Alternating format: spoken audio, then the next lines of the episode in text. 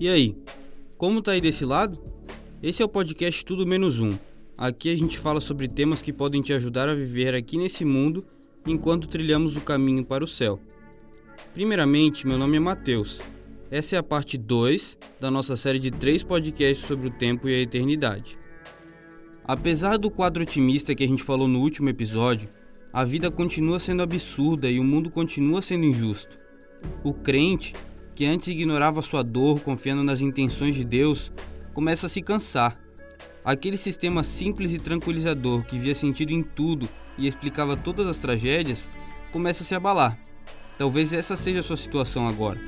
No entanto, a verdadeira fé não nos impede de ver com clareza a injustiça e o absurdo da nossa vida aqui. Sim, cremos que Deus está no controle e que Ele está presente até no vale da sombra da morte. Mas ao mesmo tempo, devemos reconhecer o mal no mundo e enfrentá-lo como tal. A fé não é cega. Pelo contrário, a fé traz uma compreensão que é essencial para entendermos o mal do mundo. Caso contrário, não é fé. A fé acredita apesar do que vemos, não porque vemos. Não devemos esperar uma solução instantânea para o problema do mal. A única solução para esse problema é uma solução cósmica, um julgamento universal que vai afetar a todos nessa terra. Não falamos muito do julgamento de Deus como um evento específico envolvendo o mundo inteiro, porque preferimos pensar que conseguimos resolver o problema sozinhos. Pensamos que não precisamos esperar que Deus resolva.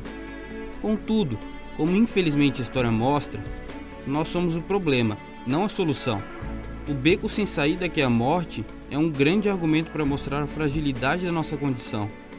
Não há nada após a morte. Por isso Salomão disse: tudo é vaidade. Com certeza, temos que encarar a nossa responsabilidade e trabalhar duro para ajudar o mundo e aliviar a dor. A fome, a injustiça, o crime devem ser sim tratados. Esses são problemas nossos. Mas além disso, temos que encarar a situação trágica da nossa condição e da condição do nosso mundo.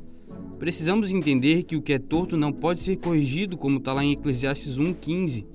Independente das nossas boas intenções, a verdadeira solução para o problema do mal não está em nossas mãos, está nas mãos de Deus.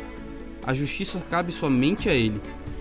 Podemos resumir isso tudo em uma analogia relacionada com a plantação. Se você fosse um agricultor e escolhesse não plantar nada durante um ano, ainda que chovesse, não haveria colheita. Mas, se você decidisse sim plantar, ainda ficaria refém da chuva essa é justamente a nossa relação com a vida e com Deus. Mas provavelmente você já deve estar se perguntando: qual vai ser o final para tudo isso? Então fica ligado que a gente vai responder no próximo episódio.